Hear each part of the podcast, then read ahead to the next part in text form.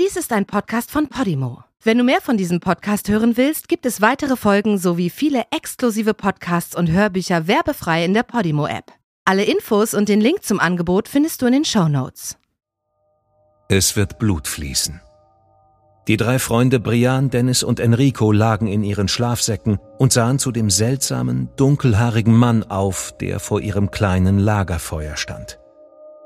Die Jungen übernachteten oft im Freien und sie hatten hier gelegen und geplaudert, ein paar Joints geraucht und sich den größten Teil der milden Mainacht 1984 amüsiert. Viele Kopenhagener nutzten die Grünfläche am Amarstrand als Ausflugsziel.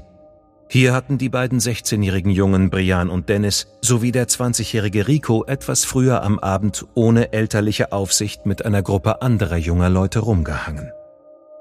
Doch in dieser Nacht wünschten sie, dass sie besser zu Hause geblieben wären.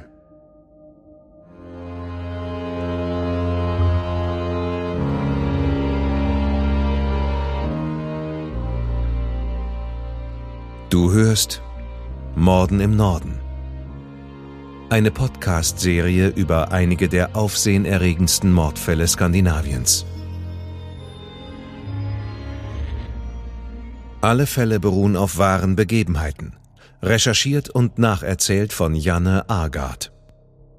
Die hier dargestellten Abläufe basieren auf der Berichterstattung unterschiedlicher Medien zum Tathergang. Einige Details wurden ausgelassen. Von der Beurteilung des Verbrechens und des Täters sehen wir ab weil ein Urteil bereits durch die Justiz gesprochen wurde. Bedenke bitte, dass einige der hier geschilderten Details starke emotionale Reaktionen hervorrufen können. Besonders deshalb, weil es sich um das Leben und den Tod von echten Menschen handelt.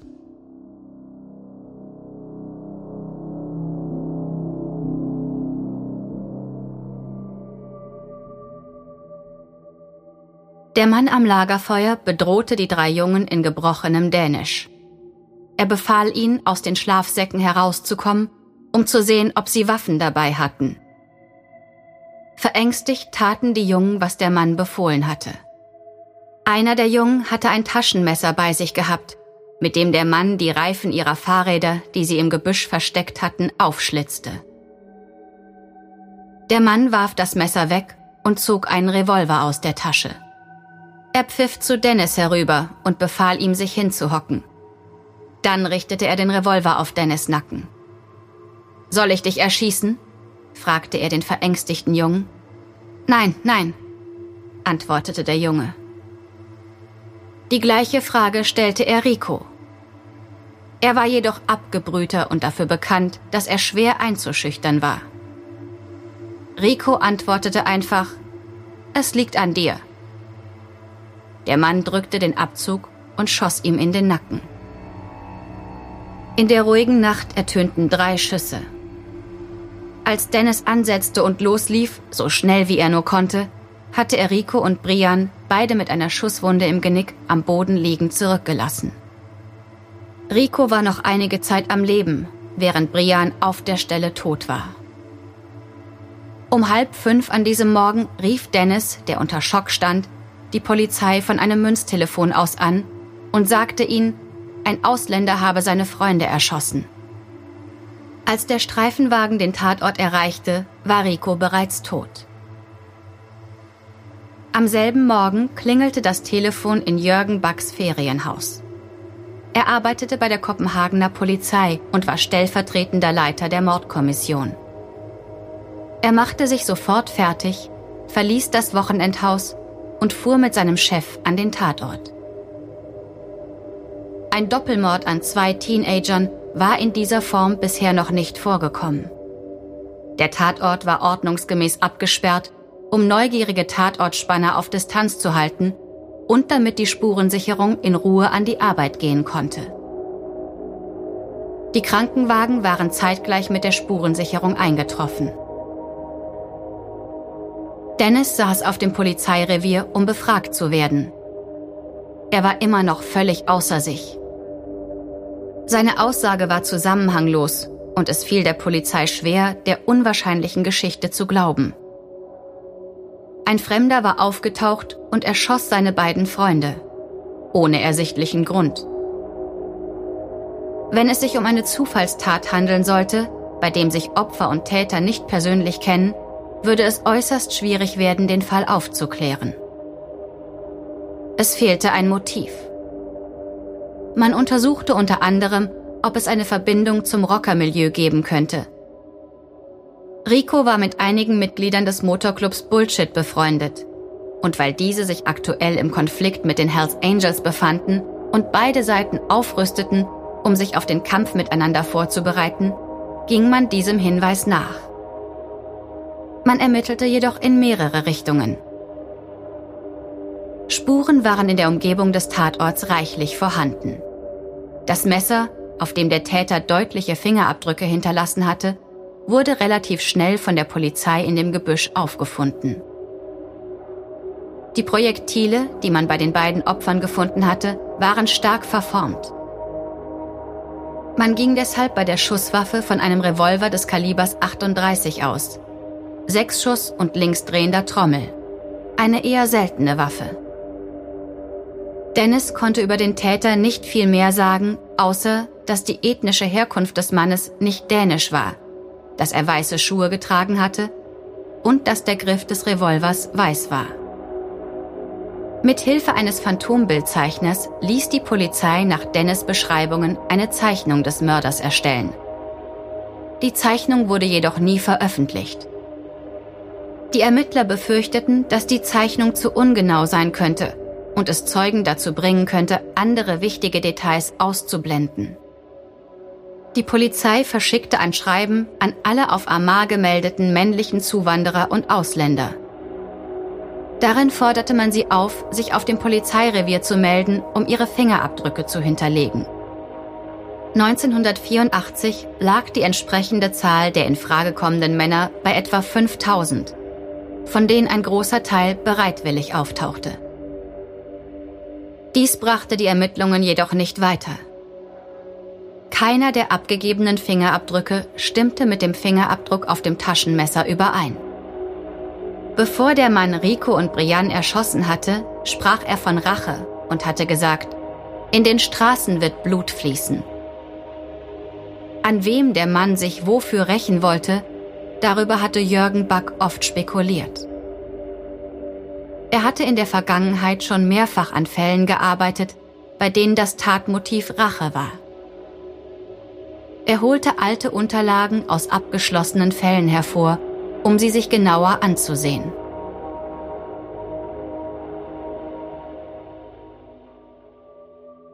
Drei Jahre zuvor, am 19. Januar 1981, befand sich eine 42-jährige Sekretärin auf dem Heimweg. Sie hatte mit einer Kollegin zu Abend gegessen und ein paar Gläser Wein getrunken. Nun war sie mit dem Taxi auf dem Weg zum Hauptbahnhof, wo sie die S-Bahn nach Snackerstein nehmen wollte. Es war ziemlich kalt an diesem Abend und zu Hause wartete ein Hund, der zu viele Stunden allein zu Hause gewesen war. Deshalb änderte sie auf dem Weg zum Bahnhof ihre Meinung und bat den Fahrer stattdessen, sie ganz nach Hause zu fahren. Als sie an der angegebenen Adresse ankam, hatte sie nicht genug Bargeld bei sich und musste deshalb ins Haus gehen, um dem Fahrer einen Scheck auszustellen. Aber er folgte der Frau und befahl ihr, einen höheren Betrag auf den Scheck zu schreiben. Dann warf er sie aufs Bett und vergewaltigte sie. Am nächsten Morgen rief sie bei der Polizei an und zeigte den Fahrer an. Er war wegen der Uhrzeit und der Route leicht ausfindig zu machen. Er wurde verhaftet und in Untersuchungshaft genommen. Er hieß Naum Konewski und stammte aus dem damaligen Jugoslawien. Sie war nicht die einzige Kundin, die innerhalb weniger Monate von einem Taxifahrer belästigt worden war.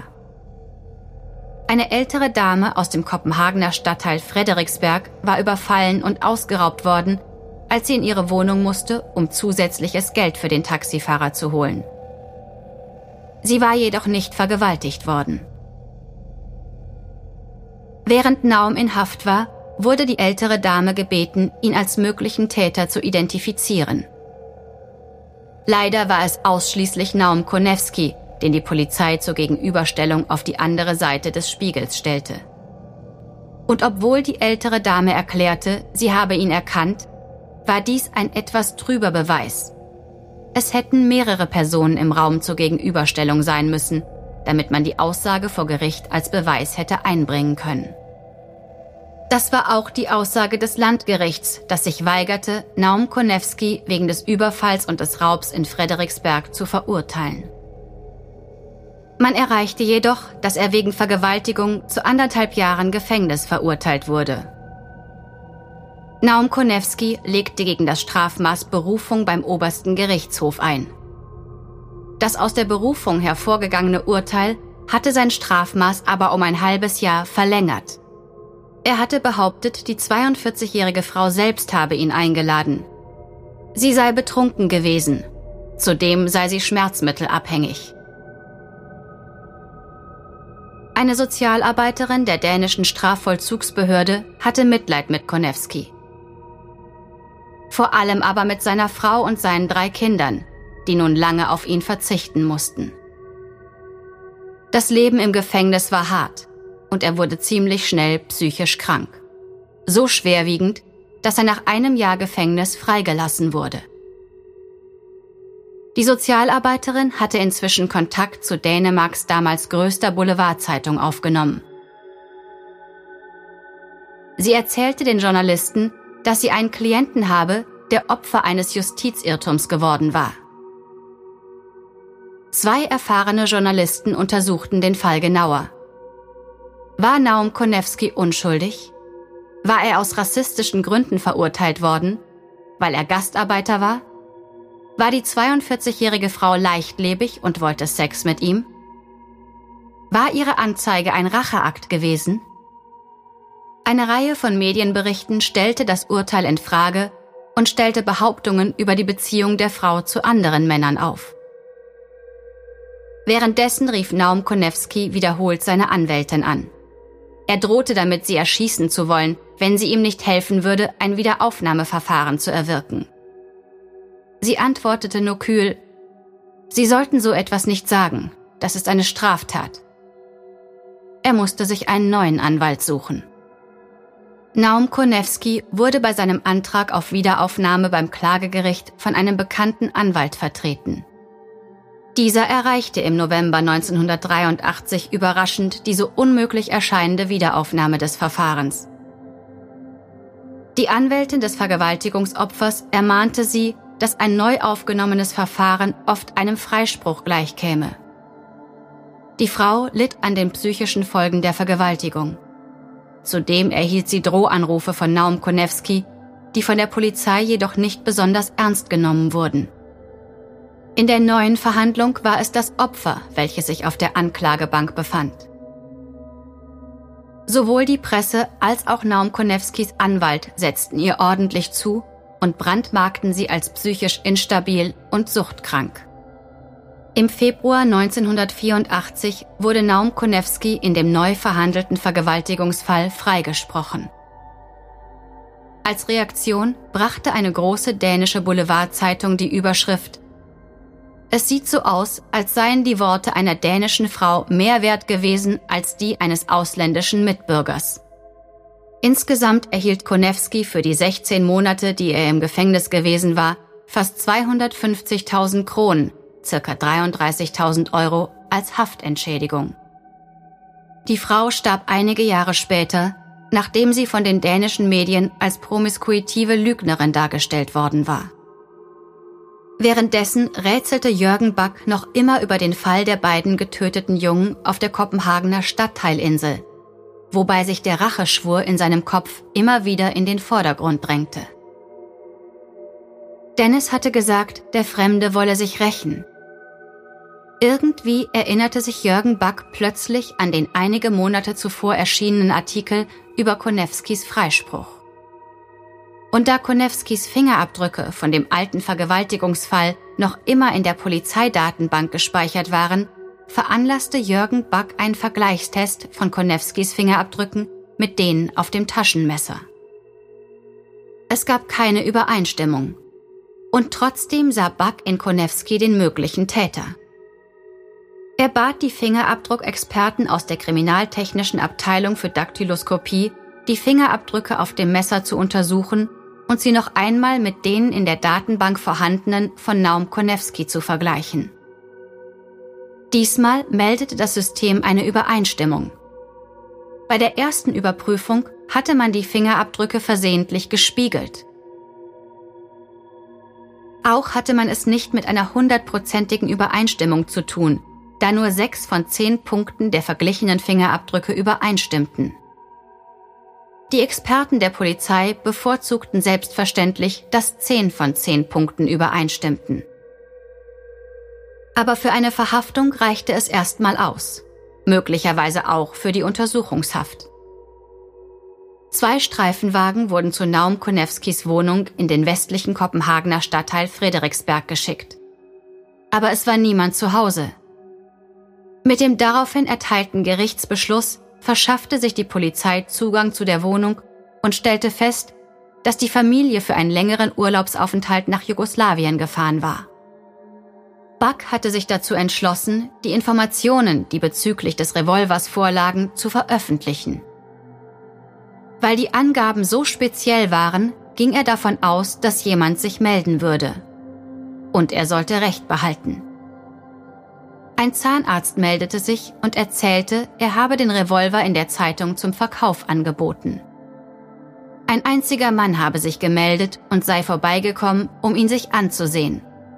Ein Kauf sei aber nicht zustande gekommen.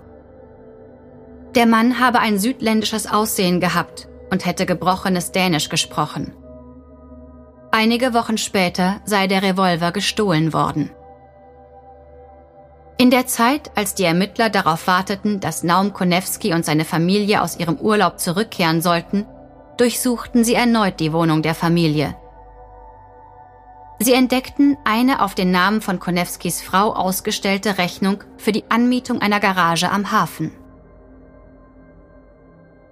Vor Ort in der Garage fanden sie den Revolver mit dem weißen Griff und andere Dinge, die aus dem Einbruch bei dem Zahnarzt stammten. Die ballistische Untersuchung bestätigte, dass es sich um die Mordwaffe handelte. Endlich hatte die Polizei stichhaltige Beweise gefunden. Als Naum Konewski am 23. Juli 1984 am Kopenhagener Flughafen Kastrup landete, wurde er von Polizeibeamten am Gate erwartet. Die Polizei hatte Telefonate zwischen ihm und seiner Frau, die schon vorher nach Dänemark zurückgereist war, abgehört. Naum Konewski kam in Untersuchungshaft.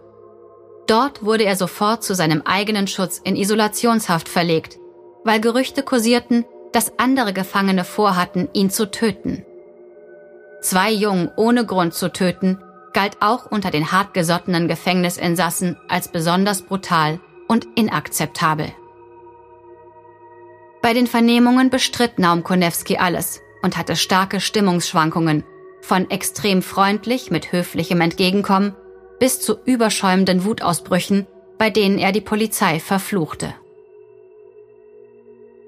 Für die Existenz der Waffe hatte er diverse Erklärungen, darunter auch angebliche Waffengeschäfte. Zur gleichen Zeit meldeten sich mehrere Zeugen bei der Polizei, weil Naum Konewskis Foto nun in allen Zeitungen des Landes abgedruckt worden war. Er wurde in der Tatnacht von mehreren Personen dort in der Gegend gesehen. Und es stellte sich zudem heraus, dass er für weitere Vergewaltigungen, Überfälle und Einbrüche verantwortlich war. Im Gefängnis schrieb Naum Konewski unzählige Briefe an seine Familie, worin er die verdammten Dänen verfluchte. Dafür wird Blut fließen, schrieb er in einem Brief an seine Mutter in Jugoslawien. Auch die jugoslawische Botschaft sowie andere, die an dem Fall irgendwie beteiligt waren, erhielten exzentrische und vorwurfsvolle Drohbriefe, worin allen Dänen Tod und Rache versprochen wurde. Naum Konewski besaß noch eine Wohnung in Mazedonien, die von der dortigen Polizei durchsucht wurde. Hier stellte man eine große Anzahl Schallplatten und Musikkassetten sicher, die aus Einbrüchen in ganz Dänemark stammte. Am 10. Juni 1985 war der erste Verhandlungstag vor Gericht. Neben dem Doppelmord umfasste die Anklage auch mehrere Fälle von Vergewaltigung, Raub und Diebstahl. 30 Zeugen waren vorgeladen worden. Konewski selbst weinte vor Gericht, als er von seiner Kindheit und Jugend im ehemaligen Jugoslawien erzählte, die geprägt war von hoher Arbeitslosigkeit und Armut. 1968 kam er nach Dänemark, wo ihm Freunde bei der Arbeitssuche halfen. Sowohl er als auch seine Frau waren in Beschäftigungsverhältnissen. Er als Fahrer, sie als Krankenpflegerin. Die Beweise gegen Konewski waren erdrückend. Man hatte seine Fingerabdrücke an den verschiedenen Tatorten sichergestellt. Dort, wo er geraubt, gestohlen und vergewaltigt hatte. Und als Dennis ihn als den Mann identifizierte, der seine besten Freunde hingerichtet hatte, war es kaum mehr möglich, die Schuld zu bestreiten. Das rechtspsychiatrische Gutachten vermittelte das Bild eines durchschnittlich begabten Mannes, jedoch mit einer leichten Persönlichkeitsstörung, unkontrollierbaren Wutausbrüchen und fehlender psychischer Balance. Sein aggressives und egozentrisches Verhalten machten ihn schuldfähig. Die Geschworenen befanden ihn in allen Anklagepunkten für schuldig, von den Einbrüchen über Diebstahl bis zum Doppelmord an den dänischen Jungen. Durch das Urteil wurde die höchstmögliche Strafe ausgesprochen. Lebenslange Haft und anschließende unverhandelbare Abschiebung aus Dänemark. Auch wurde er zu einer Entschädigungszahlung von fast 190.000 Kronen, circa 25.000 Euro, verurteilt. Der oberste Gerichtshof bestätigte das Urteil fünf Monate später. Konewski verbüßte seine Strafe in einer Haftanstalt circa 20 Kilometer westlich von Kopenhagen. Wahrscheinlich brachte man ihn hierher, damit er vor Angriffen anderer Gefangener geschützt war. Hier werden insbesondere solche Straftäter untergebracht, die sexuell motivierte Morde begangen haben und solche, die psychologische Hilfe benötigen. In diesem Gefängnis spricht man nicht darüber, weshalb man einsetzt. Im Laufe der Jahre wurde Konewski jedoch immer unberechenbarer und man verlegte ihn daher 1998 in den geschlossenen psychiatrischen Vollzug. Es ist ein Hochsicherheitsgebäude mit vielen Mitarbeitern und sehr gefährlichen Insassen, die medikamentös behandelt werden. Nach der Behandlung mit Antipsychotika bekam Naum Konewski ein neues Zuhause. Die geschlossene Anstalt des St. Hans Krankenhauses in Roskilde wo er nun seit fast 20 Jahren untergebracht ist. Als mazedonischer Staatsbürger beantragte Konewski wiederholt die Verlegung in eine psychiatrische Klinik in seinem Heimatland. Die Polizei und die Strafvollzugsbehörde lehnten seine Verlegung immer wieder ab. 2012 hatten sie in seinem Zimmer eine Todesliste gefunden und in einer Einschätzung erklärte ein Gutachter, dass das Risiko bestand, dass er aus einem mazedonischen Gefängnis entkommen, nach Dänemark zurückkehren und sich rächen würde. Auf der Liste standen Dennis, der im Fall der Morde an den beiden Jungen gegen ihn ausgesagt hatte, drei Ermittler von der Polizei und ein Vorsitzender Richter. Die Mitarbeiter entdeckten auch Briefe an jugoslawische Auftragsmörder, die offenbar in Schweden lebten und die Konewski engagieren wollte. Der mittlerweile 71-jährige Naum Konewski ist aktuell die Person, die die meisten Jahre in Dänemarks Haftanstalten verbüßt hat. Bisher sind es 36 Jahre. Die begutachtenden Ärzte erklärten in Zusammenhang mit dem jüngsten Bewährungsantrag aus dem Jahr 2017, dass das Fluchtrisiko durch medikamentöse Präventivbehandlung erheblich verringert sei. Er darf das Krankenhaus für neun Stunden pro Woche mit einem Begleiter verlassen. Das Kopenhagener Amtsgericht lehnte die Bewährung schließlich erneut ab und wurde von dem Gericht der Berufungsinstanz bestätigt. Dennis, der diesen sinnlosen Angriff in dieser Tatnacht vor vielen Jahren überlebt hat, ist heute 52 Jahre alt. 2016 war das letzte Mal, dass er mit den Medien sprach. Er sagte, dass er um sein eigenes Leben und um das seiner Familie fürchten müsse, wenn Naum Konewski freigelassen würde. Ich habe Angst vor dem, was sich dieser Mann einfallen lassen könnte. Er war sein ganzes Leben lang verrückt und ist es immer noch.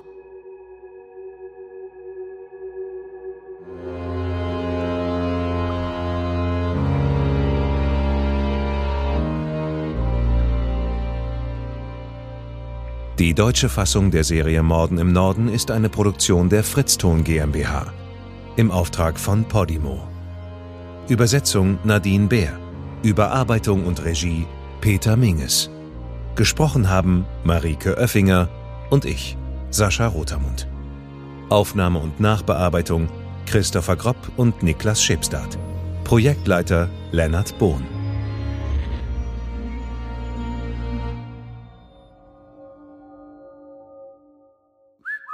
Fritzton. In der Podimo-App hörst du tausende Podcasts und internationale Hörbücher aller Genres. Dabei erhältst du personalisierte Empfehlungen und kannst deine Lieblingsinhalte auch offline hören. Ganz egal, ob zu Hause, in der Bahn oder beim Spazierengehen. Lass dich mit Podimo von spannenden Geschichten in den Bann ziehen, lerne etwas Neues oder hol dir Tipps für dein Familienleben.